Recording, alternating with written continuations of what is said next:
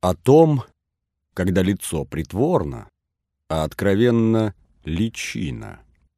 В путешествии по Москве дворянин Юрген Бювар находился неотступно при герцоге Шлезвинг-Галштинском Иоанне.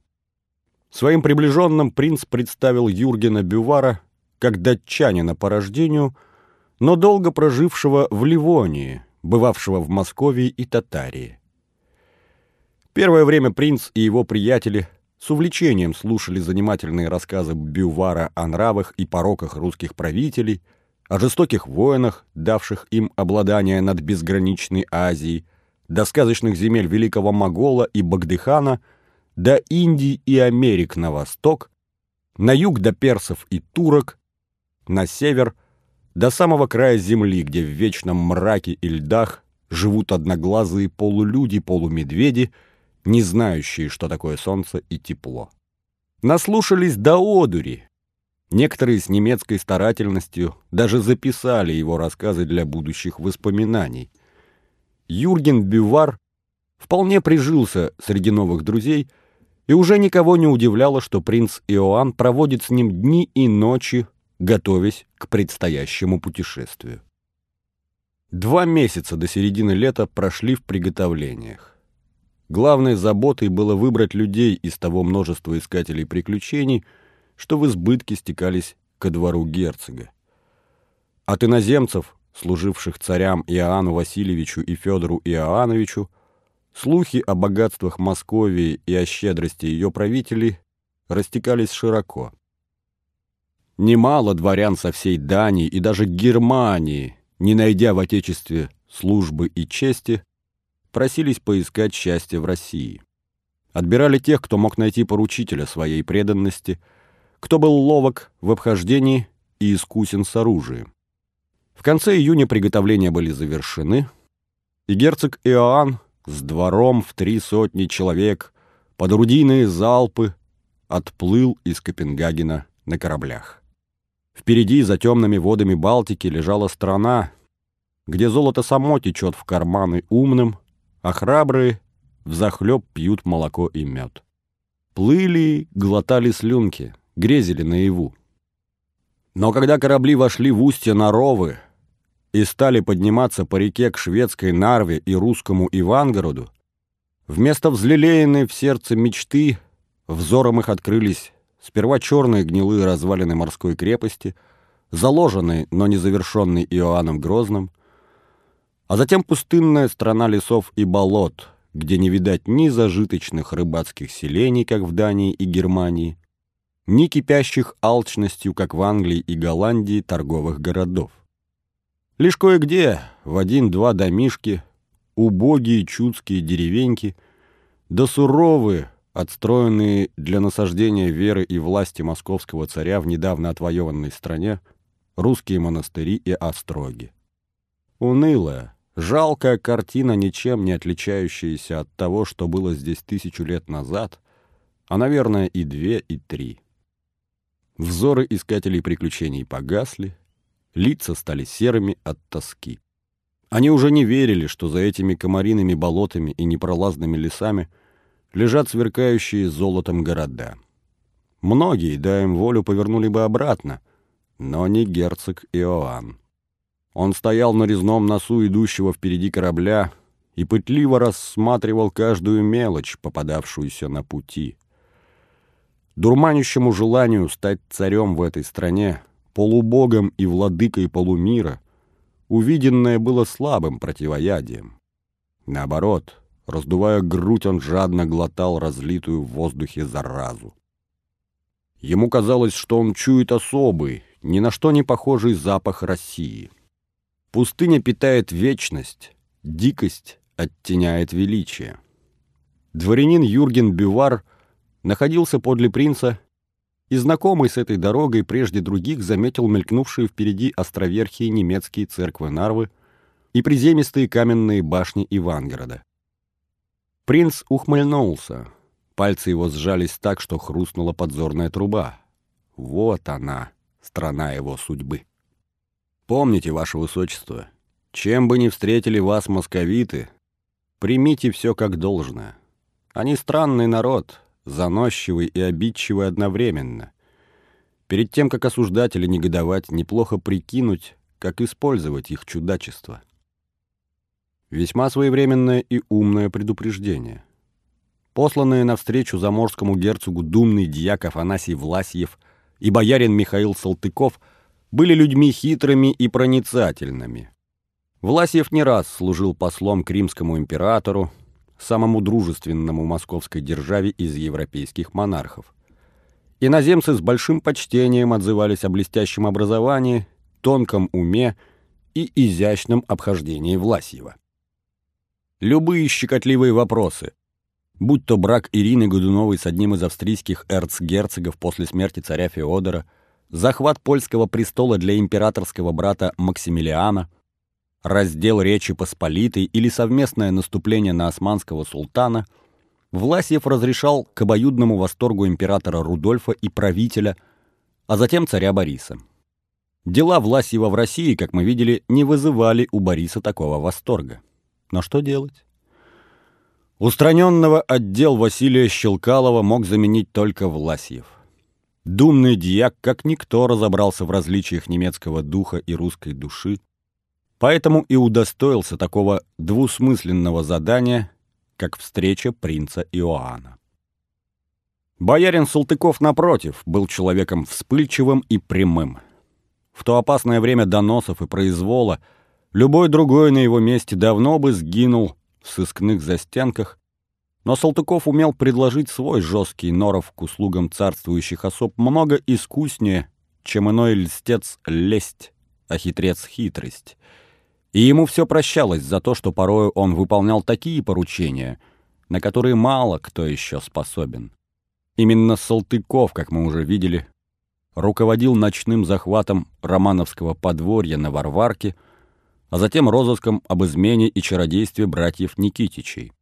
После воцарения Дмитрия Самозванца он проведет такое же следствие против Годуновых, после воцарения Василия Шуйского против Самозванца, будет одним из соучастников свержения Шуйского и провозглашения царем польского королевича Владислава, и даже подожжет свой дом, чтобы вызвать в столице пожар, когда вспыхнет бунт против поляков – и к стенам города подступит ополчение. Но все это будет позже. А пока особые дарования Салтыкова не оставались без работы и на поприще дел иностранных.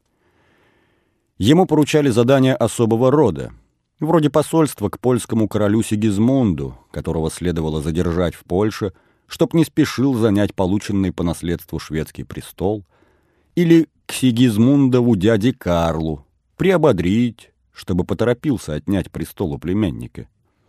Угрожая Сигизмунду войной и подкупив Карла миром, Салтыков блестяще воплотил коварный замысел посольского приказа. Теперь во всей Европе не было врагов злее, чем Карл Шведский и польский Сигизмунд. Поэтому и с щекотливым поручением о датском герцоге, при дворе не сомневались, справиться.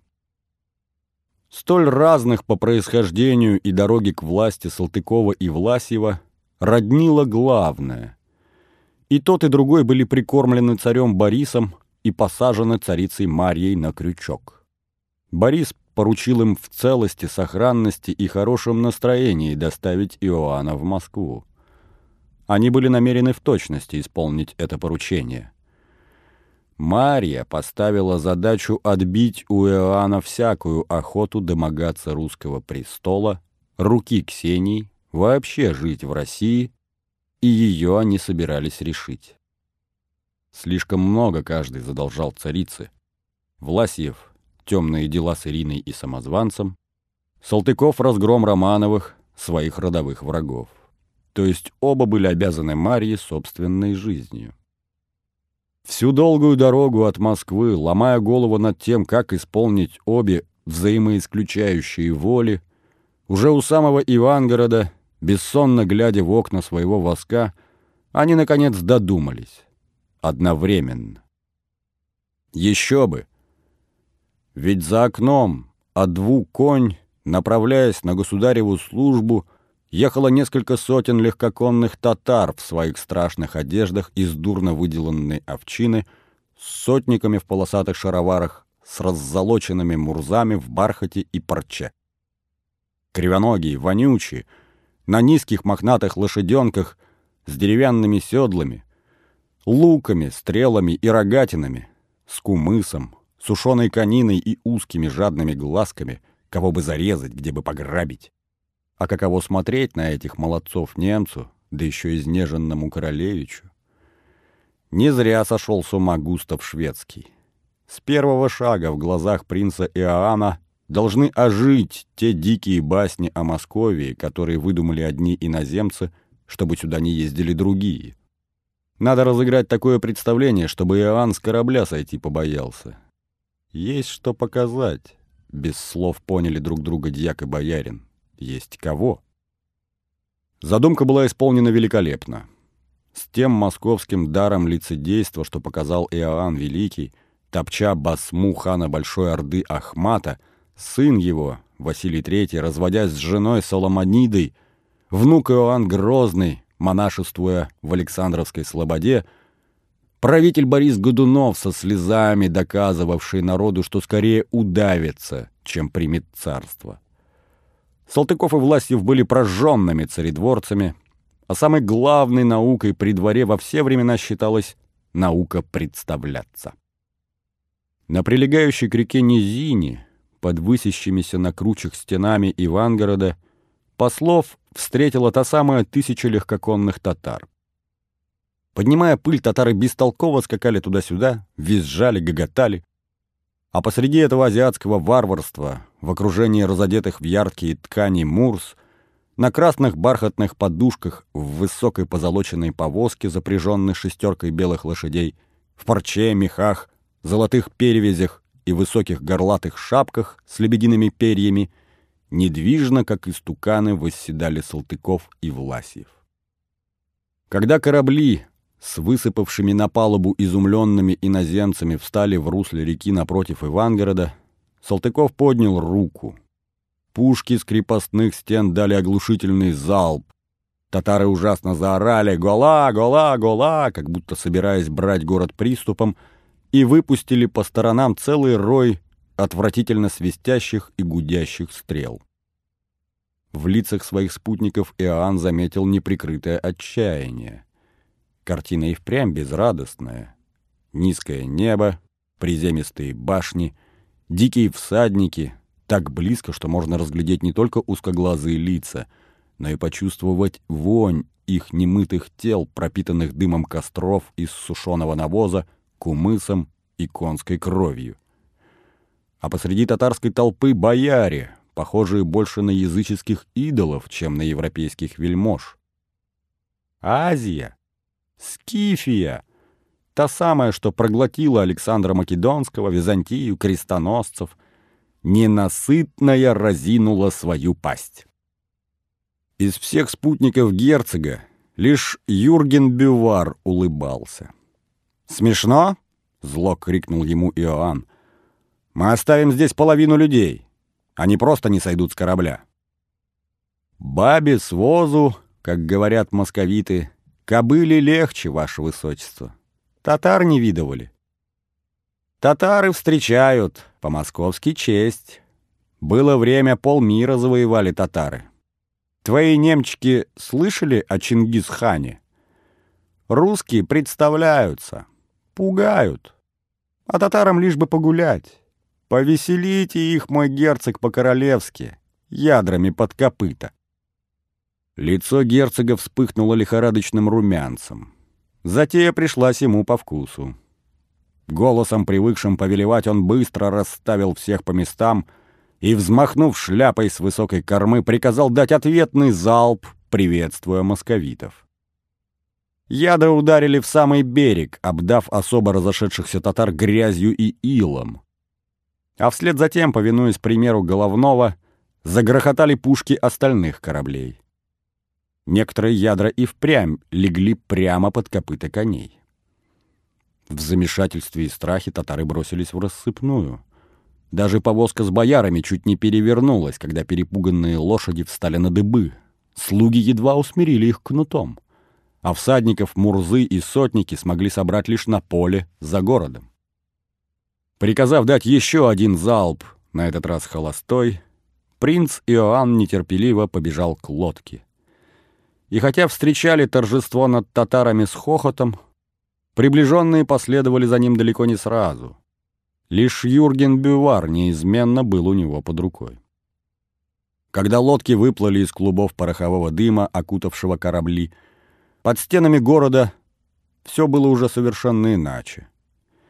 К причалу, где на черных жеребцах ждали гости Властьев и Салтыков, из городских ворот верхом выезжали разнаряженные дворяне, стройными рядами выходили стрельцы и с обнаженными головами избранные граждане Ивангорода во главе своей воды. «Так королей не встречают», — успел на ухо шепнуть Юрген Бивар своему господину. Лишнее замечание. Иоанн его не услышал. Ему казалось, что он не просто зло посмеялся над незадачливыми московскими шутниками, а выиграл настоящее сражение. Так оно и было. В первой стычке с герцогом царица Марья потерпела сокрушительное поражение. Теперь принц спешил ворваться в твердыню на плечах неприятеля. После полутора месяцев пути из Ивангорода через Новгород Великий в середине сентября герцог Иоанн прибыл в Москву. Все это время по приказанию государя Бориса Федоровича Салтыков и Власьев ежедневно посылали в столицу пространные описания. Чем тешится принц, во что одевается, как относится к русским обычаям. Послания эти немедленно от Бориса попадали в руки царевны Ксении.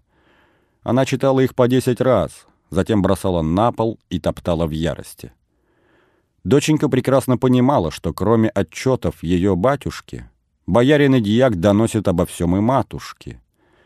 Но ни разу, как не изощрялась Ксения, из рук царицы Марьи ей не удалось вырвать ни клочка. А жаль. Загляни она заранее в душу своего избранника, приготовила бы все по-другому в Москве. И кто знает, судьба России могла быть иной. Иоанн прекрасно понимал, что за ним наблюдают, как за диковинным зверем в клетке. И как мог разыгрывал несчастного немца, смущенного дикостью России, варварством нравов ее народа, и в то же время раздавленного пышностью оказанных ему приемов в Новгороде и Твери, ослепленного богатством вельмож, блеском храмов и мощью войск, испуганного осадной суровостью городов, ждущих, казалось, с часу на час польских ратей или татарских орд под своими стенами. Дошло до того, радостно доносил Михаил Салтыков царице, что королевич встает при встрече с ним и с дьяком Власьевым, кланяется, размахивая шляпкой, и униженно сует ладонь не для поцелуя, а для рукопожатия. По всем признакам выходило, что Иоанн Датский повторяет судьбу шведского Густава или своего земляка при дворе Иоанна Грозного Магнуса.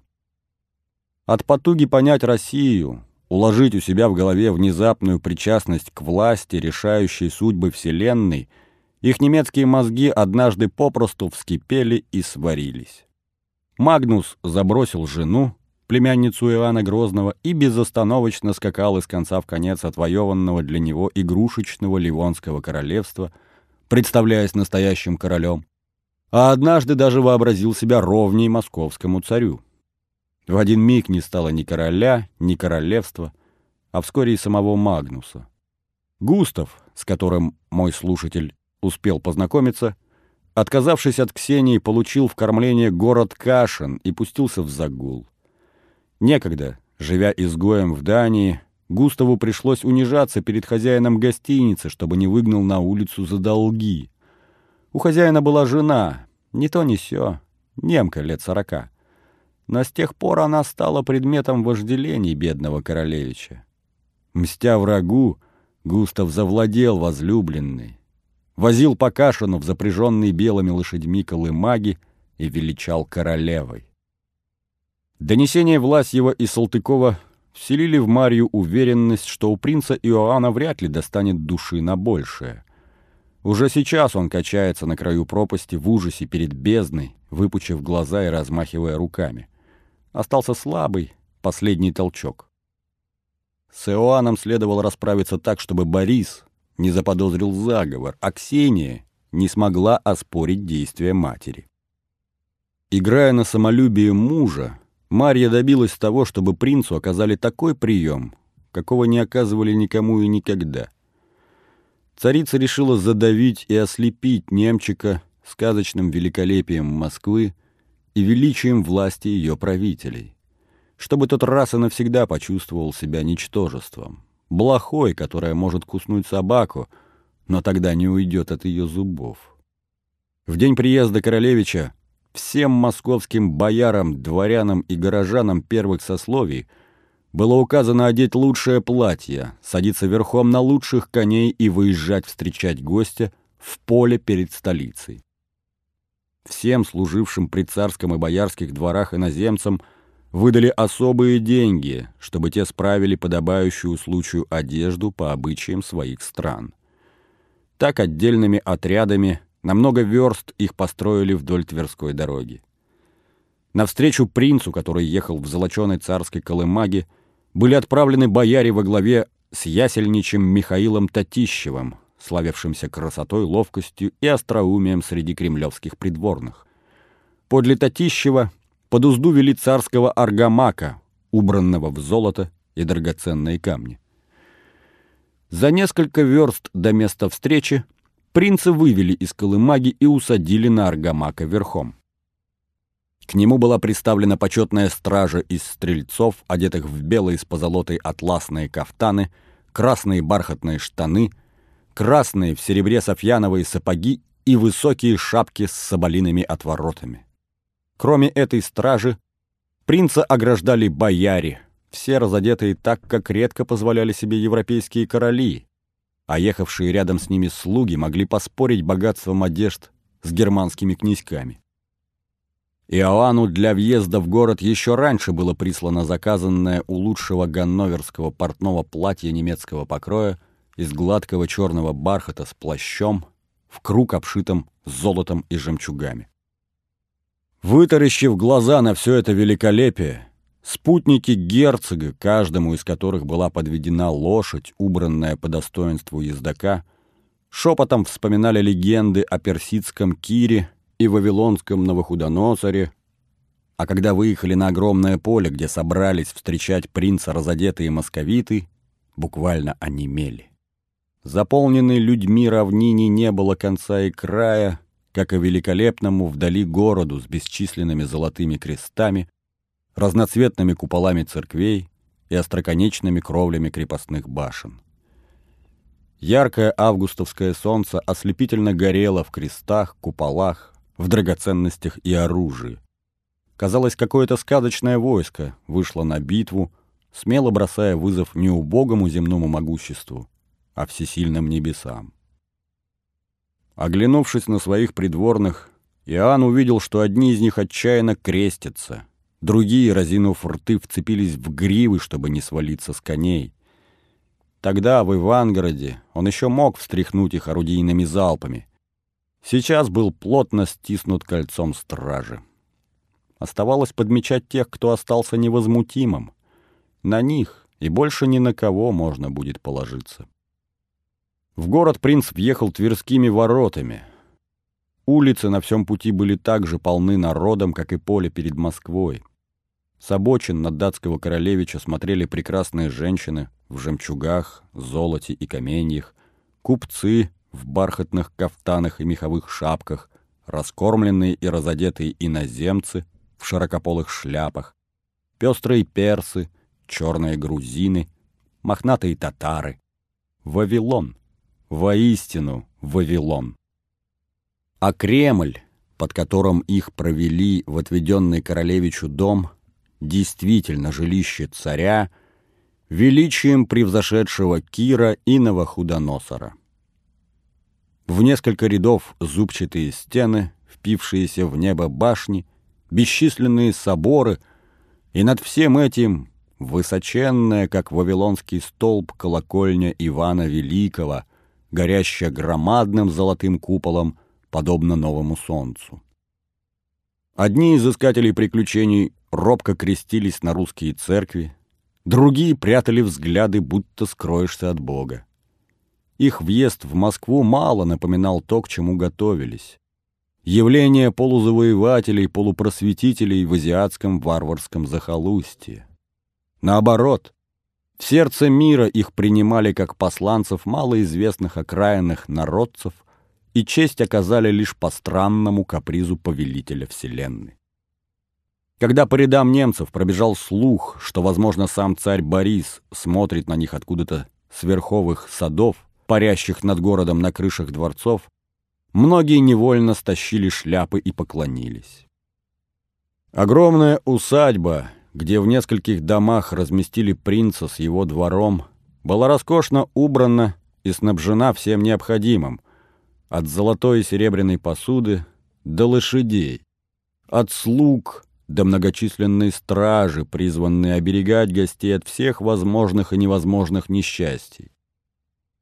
Именем царя гостям прислали множество драгоценных подарков. Парчу, бархат, шелка и карманные деньги, чтобы повеселиться в обильной удовольствиями Москве. Столы и кладовые ломились от разнообразных кушаний, вин и медов, Каждый день эти запасы обновлялись с дворцовой кухни. Кое-кто из спутников герцога не выдержал и окончательно сломался в пьянстве, обжорстве и разгуле, забывшись от своих переживаний. Дело было спасено единственно тем, что по совету Юргена Бювара Иоанн взял с собой в Россию, кроме докторов, чтобы лечить тело, и пасторов, чтобы врачевать душу, еще своего придворного палача. Примерно наказав нескольких ослушников, палач быстро привел двор принца в беспрекословное повиновение.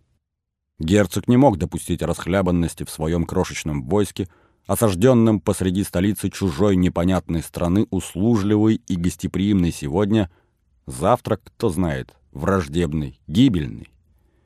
Иоанн жаждал здесь власти и готов был к любому исходу, к заговору, к вооруженному перевороту не зря привез с собой не только умелых бойцов, но и мудрых советников, таких как Ансель Гюндельстерн, первый министр датского королевства. В захваченной стране нужно будет не только властвовать, но и управлять. А положиться в этом на подозрительных московских бояр и дьяков, каждый из которых мнит себя ровней королям, стало бы непростительным легкомыслием. Принц Иоанн был молод, горяч, нетерпелив, но к русскому престолу стремился всерьез и потому спешил встретиться с той, кто поманил его на вершину, с прекрасной царевной Ксенией Борисовной. Он встречался с Ксенией. Едва прикрыв за собою дверь, возгласила царица Марья с порога патриаршей гостиной. Днем, я знаю, он был с нею на кулачном бою на мосту у Неглинки. Иов, казалось, окончательно ослепший и потерявший вкус к жизни после бегства юного монаха Григория, равнодушно поднял на царицу слезящиеся, облепленные бельмами глаза. Губы его трубочкой свернулись в беззубый рот. Очевидно, это означало приветственный поцелуй или улыбку. Немец, лютеранин, еретик, как он смеет! Твоя дочь, государыня, красива, умна, умеет нравиться, Мужчины слабы, даже герцоги королевской крови. От таких, как Ксюша, они запросто теряют голову. Когда влюбляются в женщин, не думают о Боге и вере. Вспоминают потом, когда женятся. Так пусть любит крепче. Проще согласиться оставить свое безбожное лютеранство и принять святое православие. Не волнуйся, царица. Перед венчанием мы его перекрестим. «Я не о том!» Марья подошла к патриарху и села за стол с ним локоть к локтю. Рядышком, а не напротив, чтобы избежать прямого взгляда ужасных глаз пастыря. Пусть любятся в волю дни и ночи. Мука не тесто, пока не перемелится. Девка не невеста, пока не перебесится. Я никогда не мешала ее увлечениям. Меня беспокоил Бельский, и я убрала его от дочери. Но по другим причинам. Он развращал не Ксению, а власть. Басманов этот меня нисколечко не заботит. Как и все остальные. Другое тревожит. Салтыков и Власьев так напугали принца Иоанна встречей в Ивангороде, Татищев так ошеломил приемом в Москве, что он ходил как полоумный. Думала, со дня на день сбежит обратно к себе в Немеччину или свихнется, как Густав. Но нет. Выследил Ксению, устроил с ней свидание. Добился невозможного. А сегодня доносит задумчив и серьезен. По настоянию царевны государь послал ему письмо с предложением ускорить свадьбу. Принц согласился, написал ответ на русском языке. Достал себе летописи, жития, уложения, водит к нему былинников-исказителей. Не спит, учит Россию от сотворения. Борис спросил его о желании принять православие. Принц ответил, что склоняется к этому. Борис предложил ему на выбор в удел после свадьбы Кострому, Ярославль и Звенигород. От всего отказался. Пишет, что хочет непременно жить при особе великого государя, чтобы государю было проще им повелевать, а самому как сыну повиноваться тому, кто станет вместо отца. Сплошное лукавство. Хочет быть там, откуда проще схватить венец, когда упадет с головы Бориса. Вот что меня беспокоит, владыка. Плохо ли это, Марья? Государю сын подмога, царевичу брат опора. Хорошо, если есть под рукой. Но нет. Подумай. Соберутся сословия на земской собор утверждать царя. Ты уверен, что выберут Федю? Род Годуновых худой, род Скуратовых сам знаешь. А он принц королевской крови, муж Ксении. И имя какое? Иоанн. Царское, как у великого, как у грозного. Ему отдадут венец. Кто боярам нужен, как не царь-иноземец? Законов, обычаев, народ не знающий, слепой, глухой. Царь, занятый не на престоле, а в постели с ненаглядной женой. При таком сами надеются править. Лихой немчик. Потому что ты сказала, Марья, не бояре при нем. Он будет править. Если рвет власть зубами, значит для себя. Удавится куском, задохнется, но проглотит. Так устроены человеки, ненасытны до власти. Твердым правителем будет немчик. Твердый нужен России. «Неужели и ты с ними, владыка Иов?» Марья резко схватила патриарха за локоть. «Столица стонет от восхищения Иоанном, а ведь он враг, дьявол на дело Годуновых, на твое дело ты, никто другой, привел на престол наш род». Господь назначает царей, а человек слеп, и пути его кривые. Но от избранного отступать нельзя, предательство. Измена за изменой. Если б не гибельная цепь измен, человек стал бы ангелом. Но он не ангел. Сначала ты изменишь, потом тебя предадут. Ты осквернишь, и над тобой надругаются. Ты нарушишь закон, и твой закон назовут преступным. «Владыка!» — закричала в ярости царица. «Опять ты о Дмитрии!» Забудь, он мертв. Взойдя на престол, Годуновы не нарушили закон, не изменили царям и не осквернили государство. Нас выбрали, как род Рюрика в начале Руси. Царица кричала, но Иов к ее ярости оставался бесстрастным. Он лишь взирал на нее мокрыми язвами глаз. Дождавшись, пока Марья смолкнет, пастырь убийственно возразил. Не узнаем, пока нас не призовут. Старец вздернул дрожащую руку и ткнул скрюченным пальцем в тенистые своды гостиной. Жив был Дмитрий в преисподнюю, мертв за облака. Но даже пред неизвестностью кайся. Опомниться тебе нужно, государыня, отстояться, как отстаивают сусла. Ты дорожишь этим немчиком, безбожником? Нет, но душой. Ему успеть бы очиститься, принять православие, служить России. Оставь его. Оступится, изменит, Господь накажет. В этой стране, — сникла до шепота Марья, — в этой стране царь ставлен от Бога. Ему с неба дано осуждать, казнить и прощать. Ты изменил. Я одна держу венец Борисов. Мне и решать. Решать? Решай, пробурчал патриарх. Зачем же пришла ко мне? Отвечать за свои решения? Объявить о грехе. Ведь душегубство — грех, когда не по суду. Но я его совершу, чтобы не случилось цареубийства и гибели государства. Об этом я говорила с тобой. Ты укрепил мои намерения. Убить из-под тишка — грех. Очиститься от сорняка для сохранения престола — благо. Марья поднялась и, не прося благословения, тяжело пошла к двери. «Но у тебя нет доказательств, что он замыслил такое», — зашипел, закричал вслед ей Иов.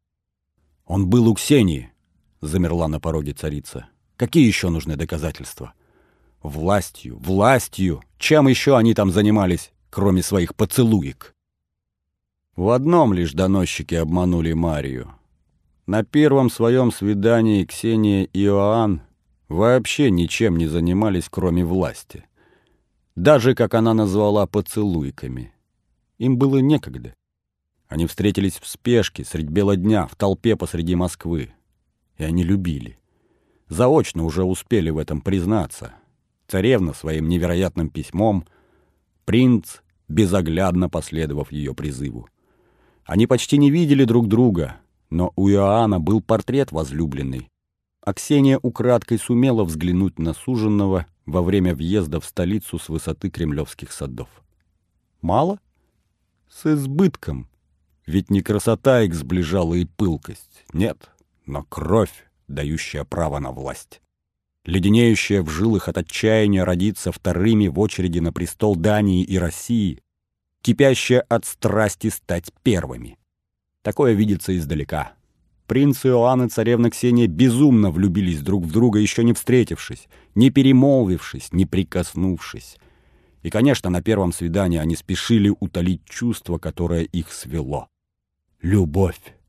Да баловства ли им было, да поцелуек.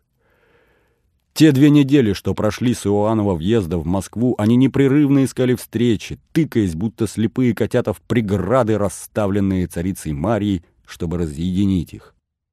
Обескураженная показной растерянностью герцога, Мария, однако, ничуть не ослабила ни постоянной слежки за дочерью, ни плотной охраны особняка, где остановился Иоанн, призванный неусыпно стеречь его, как узника, не как гостя.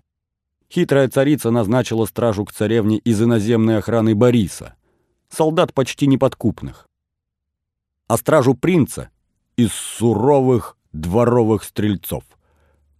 Вряд ли их совратит лютеранин. Тем более, что дворовые стрельцы и иноземная охрана государя на ножах за честь ближе стоять к престолу. Любая встреча Иоанна и Ксении в таком окружении приведет к побоищу. Но на всякий случай советникам, то есть надсмотрщикам, к принцу приставили троюродного брата государя, известного своей преданностью и жестокостью, главу аптекарского приказа Семена Никитича Годунова, а охрану дворца подчинили князю Мстиславскому, первому врагу всякого короля и принца, вздумай тот свататься к царевне, кроме польского Сигизмунда. Король Речи Посполитой вдов. Еще ничего не потеряно для Гедеминовичей. Вздумай царица Марья замуровать Ксению и Иоанна в каменные стены на разных концах Москвы, им проще было бы друг до друга добраться. Но недаром ангелы покровительствуют влюбленным. Беспорядочно мечущиеся по городу в поисках встречи, несколько раз они были близки так, что, вытянув руки, могли соединиться. Навсегда между ними оказывались сомкнутые ряды ощетинившихся оружием стрельцов и иноземцев, или хищное щучье лицо Семена Годунова, или просто взгляд.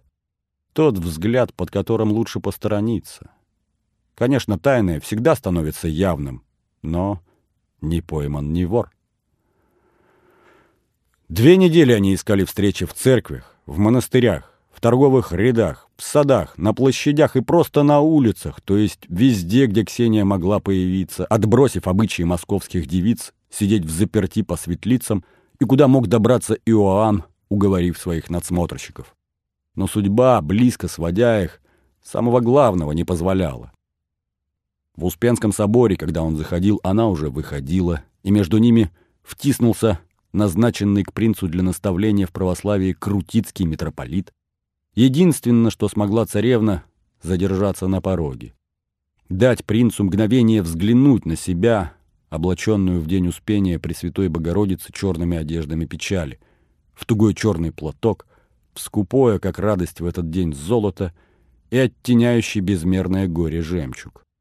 За этот краткий миг она заметила, кровь бросилась в лицо герцогу, и он поклонился ей, представляясь митрополиту, что кланяется горящему над крыльцом образу Пречистой. На праздновании Дня благоверного князя Александра Невского в Даниловом монастыре им удалось немного больше. В разных концах храма они помолились вместе. И молитва эта, пусть шепотом, пусть повторенная Иоанном за священником на еще мало знакомом языке, была понятна обоим. Разве святой Александр не был великим воином и хитрым правителем, отстоявшим Россию от немцев, Литвы и татар? Разве князь Даниил, основатель монастыря, не зажег в Москве ту свечу, из которой разгорелась Россия, свечу царства правды и самодержавия? Но ведь и у Невского были старшие по праву на власть соперники, и Даниил был младшим отпрыском Александрова рода. Оба, как говорят, не всегда были праведны в своем восхождении, но удостоились святости. Ибо властители оценивают не по злословию соперников, а потому что он оставляет за собой великое или ничтожное. Не слыша, почти не видя друг друга в темноте храма, Ксения и Иоанн душа в душу бредили своим предстоящим величием. Прогуливаясь в Васильевском саду, они внезапно столкнулись на узкой дорожке, но им не удалось обменяться даже улыбками. Окруженные стражей влюбленные прошли как два корабля по пограничной реке, каждый вдоль своего берега. Чуть больше удачи им выпало в персидских рядах среди усыпанных драгоценностями прилавков. В лавке известного армянина они оказались вместе, совсем рядом, в пяти или даже трех шагах, на мгновение, пока телохранители не успели протиснуться в двери, не разделенные никем. Мгновение, но будто им досталась целая ночь вдвоем. Иоанн указал торговцу на крупный, чистой воды изумруд и велел передать его Ксении. Она схватила камень, сжала в кулачке, бросила на принца взгляд. Ей показалось, что изумруд наполнен теплом его сердца, и как сердце бьется у нее в ладошке. Иоанн разгадал ее мысли и положил руку на грудь. Словно тетива лука натянулась и порвалась между ними, когда ему пришлось уходить под насупленным взором Семена Никитича. Принцу было больно до слез, царевне душно до обморока. Но мучение это они перенесли легко. Кто-то шептал им, Случайные их встречи, как в детской игре. Холодно, тепло, горячо. Скоро подарят настоящее свидание. Они продолжали неугомонно метаться по Москве, как плесуны в заводном немецком ларце, как рождественский хоровод. И провидение вознаградило их так, как им причиталось. То есть безмерно. Ярким сентябрьским утром Закрытый наглухо возок царевны Ксении, окруженный иноземной стражей, остановился перед Неглинной, на площади у моста, где по воскресеньям и праздникам горожане тешились скоморожьими представлениями и кулачными боями.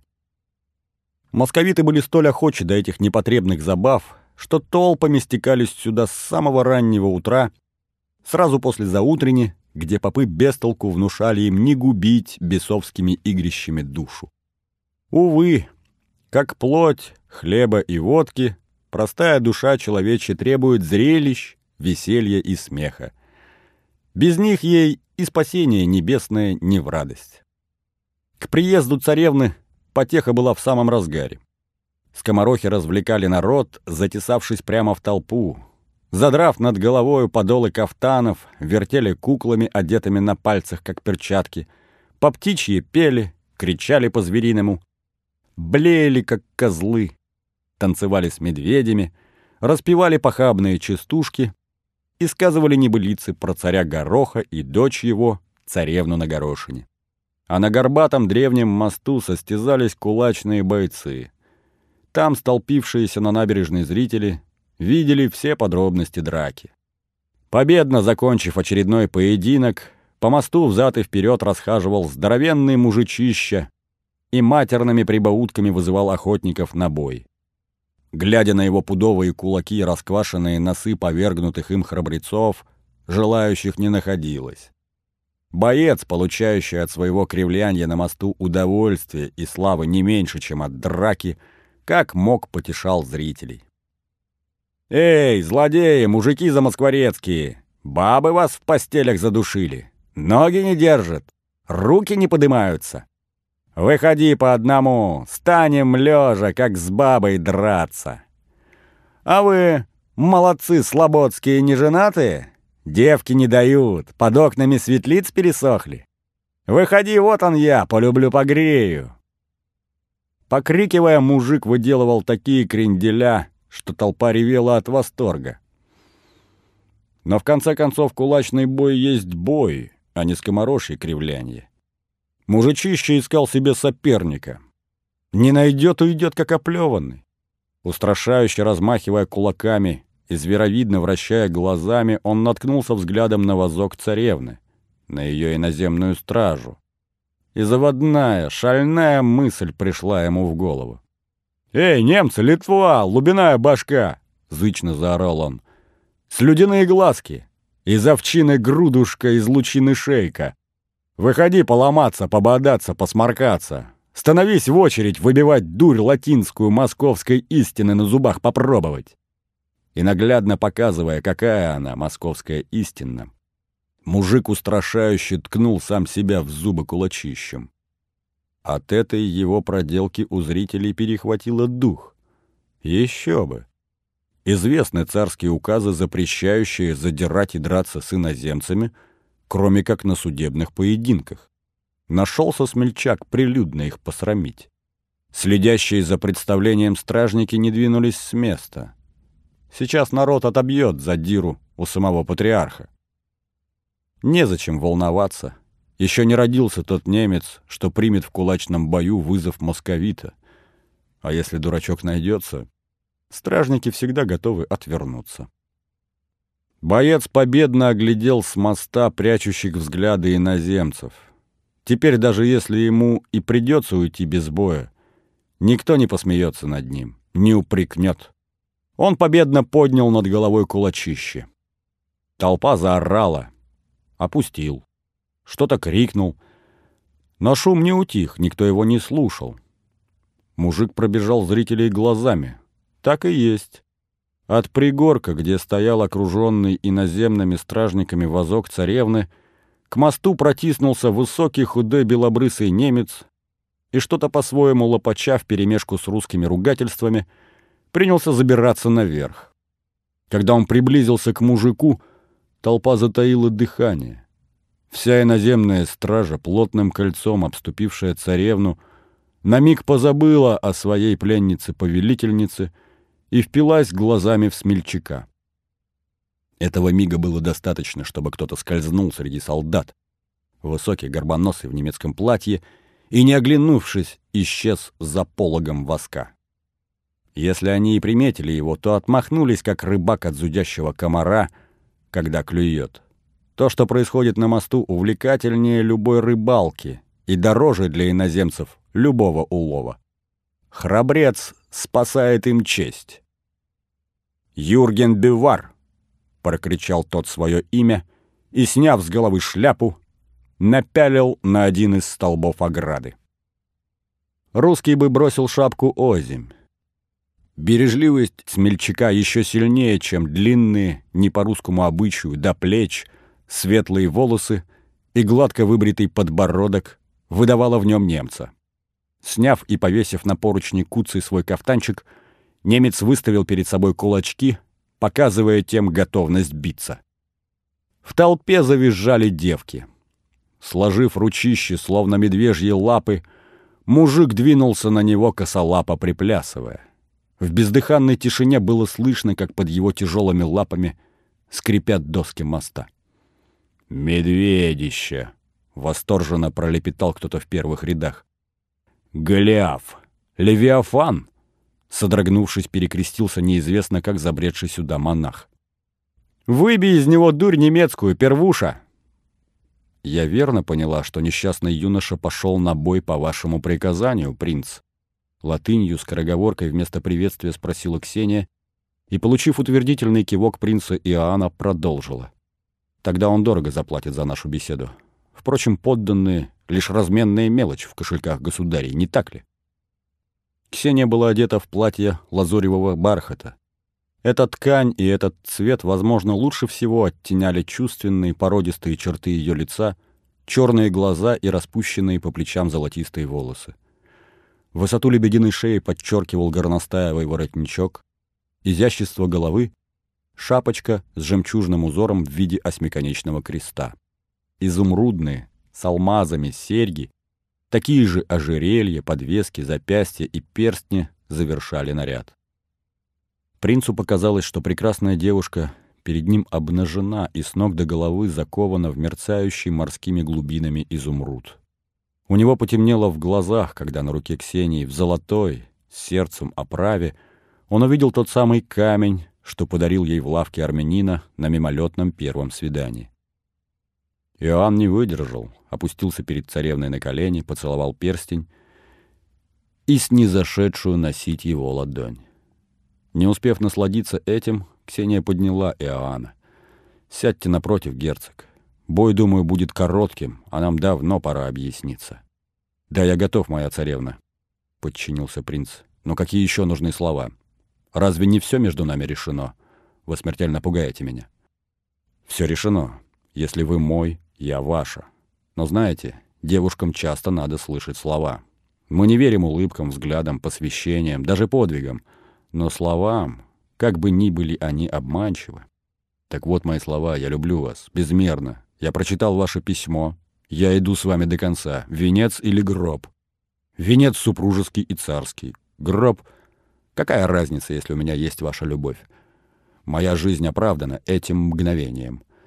Я вручаю вам, царевна, мою шпагу, мое имя и мою жизнь. Владейте и повелевайте мной. Великие слова. Так поспешим со свадьбой, возлюбленный мой. Отец, государь Борис Федорович, боится моей матери и негодует на брата. Он мечтает передать царство в достойные руки. Не престол, но царство. Не вещицу, а дело. Народ его поддержит. Мы должны успеть обвенчаться. Вы, принц Иоанн, готовы ли стать моим мужем, принять православие? Ради вас, моя Ксения, я приму даже огнепоклонство и магометанство ради венца с вами и венца власти. А тем более греческий закон. Ведь в России в Христа верит. И я в Христа. Остальное приложится. Христос один нам, а не так, что немецкий с русским на кулачках дерутся. Да, кстати, вдруг вспомнила царевна, а как там бой? Она поманила Иоанна пальчиком, приподняла полок, и они выглянули наружу. Принц прижался к ней плечом, коснулся лицом сперва ее душистых волос, а затем нежной щеки. В это мгновение их близость была сильнее, чем ломовой захват разъяренных кулачных бойцов. А песня любви в душе звучала много громче, чем рычание, доведенной до неистовства толпы. Вот уже больше четверть часа длящийся бой походил скорее на охоту волка за лисом, чем на единоборство быка и медведя. Бювар бился не по московским правилам, где особой доблестью считалось, уклоняясь от ударов в лицо, не уворачиваться грудью, и победитель определялся тем, кто кому скорее сокрушит ребра. Схватка же на мосту скорее напоминала уличную драку без правил, без доблести. Зверовидный мужик со всего маху лупил Юргена Бювара в голову, в грудь, в живот, но его пудовые кулачищи проваливались будто в пустоту. Немец изгибался, уклонялся, выворачивался. Удары скользили по нему, настигали на самом излете, путались в ловких немецких ручонках. Немец семенил вокруг русского, будто Ванька-встанька. Как ни бей, никогда не достанешь, как ни роняй, поднимется вновь. Ярость толпы незаметно сменилась весельем. Бой не по правилам. Ну и что? Биться с немцами вообще не по правилам. Ну какое представление! А немец какой молодец, вертится, как белка в колесе. Поняв настроение зрителей, некоторые весельчаки перед мостом издевательски закричали мужику. «Хотел петух курицу потоптать, да потерял топталку, ищет, не найдет». Зубастая щука корягой подавилась. Удалому коту мышка нос откусила. Устав метаться по мосту за неуловимым противником, в конец разъяренный первуша попытался прижать Бивара к ограде, сломать, раздавить, сбросить в воду. Однако немец оказался не только изворотливым, но и скользким, как ящерица или как камень-галыш со дна реки. Он выскальзывал из железных объятий врага, нырнув ему под ноги или перекатившись по поручням, каждый раз уходил и, выскочив за спиной, поливал обидными немецкими ругательствами. Но сам, несмотря на множество удачных мгновений, почти не бил, лишь толкнул несколько раз, избегая ближнего боя. «Пожалуй, я знаю лишь одного человека, кто так дерется», — вдруг обернулась Ксения к принцу. «Да, Юрген Бивар», — согласился тот. «Давид Забниновский», — поправила царевна. Они, понимающе улыбнулись друг другу и, как улитка в свой домик, спрятались за полок воска. «Вам пора уходить, мой принц», — почти соприкоснувшись с Иоанном губами, с нежностью поцелуя, сказала Ксения. «Пора вызволять Бювара. Если он повергнет первушу, толпа разнесет его в клочья». «Скорее твоя стража перестреляет толпу», едва дыша улыбнулся герцог. И Ксения засмеялась ему. Тем смехом, каким смеются женщины, тая в объятиях. Да, я твоя, твоя. Они веселились, а дело было не шуточным. Потешившись над первушей, толпа вновь разъярилась. Немец перегнул палку. Бой должен завершиться. Сильнейший победить. А он что, собирается до самого вечера прогуливаться по мосту? В руках кое-кого из зрителей замелькали колья и ножи. Заметив это, иноземная стража Ксении, намерившись выручить земляка, готовила ружья и строилась четырехугольником, как для битвы. Рассеянные в толпе иноземцы, почуяв неладное, стали подтягиваться поближе к своим, к пригорку. «Да, пора, моя возлюбленная», — одним дыханием согласился принц. Бросившимся в лицо румянцем, блестящими влажными глазами он попросил у Ксении поцелуя, но царевна неожиданно для себя самой отказала ему. Отдавать себя сразу можно лишь тем, с кем встреча случайна. Тому же, кто твой навсегда, дари себя щедро, но не поспешно. Где выучила Ксения это правило? Оно было у нее в крови, как у каждой действительно прекрасной и умной женщины. Смутившийся принц сумел оценить ее головокружительную сдержанность. Нахлобучив шляпу, он склонился к выходу, но царевна не могла отпустить его без подарка. И подарок был приготовлен. Она сняла с пальца свой новый перстень, вынула из него слабо закрепленный изумруд, а кольцо протянула Иоанну. Теперь у них, как у истинно влюбленных, есть свой, только свой, разломленный пополам амулет. С ним они узнают друг друга слепыми в кромешной темноте. В могиле? Как только Юрген Бивар заметил, что Иоанн вылез из воска царевны и неузнанный присоединился к тем иноземцам, что собрались у пригорка, немедленно остановился посреди моста и поклонился противнику, призывая того закончить бой. Но мужичище не мог пойти на мировую. Ему требовалась кровь. Он замахнулся и залепил немчину тяжелый удар в плечо.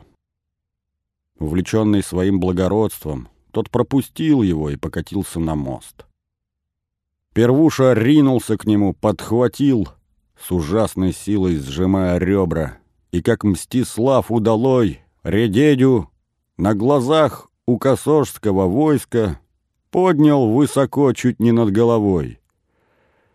Еще мгновение, и он поверг бы несчастного в реку. Толпа завизжала. Не выдержав, кое-кто из иноземцев зажмурился, отвернулся. Но тут Юрген Бювар, словно опомнившись, со всей силы впился противнику пальцами в уши. Тот заорал так, что, казалось, вздрогнули колокола на Иване Великом. Первуша ослабил захват, немец саданул ему коленями в лицо, ногами в грудь, вырвался, кувыркнулся, вскочил на ноги и со всего размаху рубанул сложенными замком руками в шею. Мужичище покачнулся. Бивар спружинился и ужасно, как крепостной таран, с воплем ударил первушу в грудь. Затаившее дыхание толпа услышала то, чего хотела — хруст костей. Хватая воздух окровавленным ртом, мужичище согнулся, попятился назад. Сознанием дела немец подошел к нему вплотную и тихонько толкнул в плечо. Первуша упал, как дуб, подрубленный под корень. Юрген Бювар поднял свою шляпку, кафтанчик и, не оглядываясь, спустился в онемевшую толпу. Пока она не опомнилась, пока не взъярилась и не растерзала его в клочья, победитель спешил добраться до спасительного пригорка. Там его встретили восторженно. Иноземцы спешили пожать руку, телохранители Ксении, занятые предстоящим сражением, злорадно ухмылялись и выставляли крепко сжатые кулаки. Довольный Бивар оглядывался по сторонам, шутил, смеялся. Вдруг кто-то схватил его за локоть. Победитель оглянулся. Улыбка разом сошла с его лица. Рядом стоял начальник иноземной стражи царя Бориса, француз Яков Маржарет. Он подал знак следовать за ним. Юрген без возражений подчинился. «Давид Забниновский?» Отведя смельчака в сторону без обиняков, по-русски спросил француз. «Или Юрген Бювар», — по-русски же ответил Давид. «Как тебе угодно, Яков Маржарет». «Да, я заподозрил неладно еще, когда увидел Бювара рядом с принцем и узнал, что Забниновского нет при дворе. Теперь мне понятно твое представление. Ты привел сюда герцога Иоанна. Под прикрытием кулачного боя он виделся с царевной Ксенией, пока все мои солдаты следили только за тобой. Признайся. Может, да, может и нет. Я был там. Давид показал рукой на мост и пожал плечами. Не знаю, как у них сложилось. Хороший ответ. Ты русский, но хитер как генуэзец. Я не могу даже отправить тебя в тюрьму. Даже донести на тебя. Мои солдаты меня оплюют. Юрген Бювар, теперь для московских иноземцев священен, как дельфский оракул для эллинских странников. Смотри, Давид Забниновский, не оступись. Первая же оплошность превратит оракула в козла отпущения.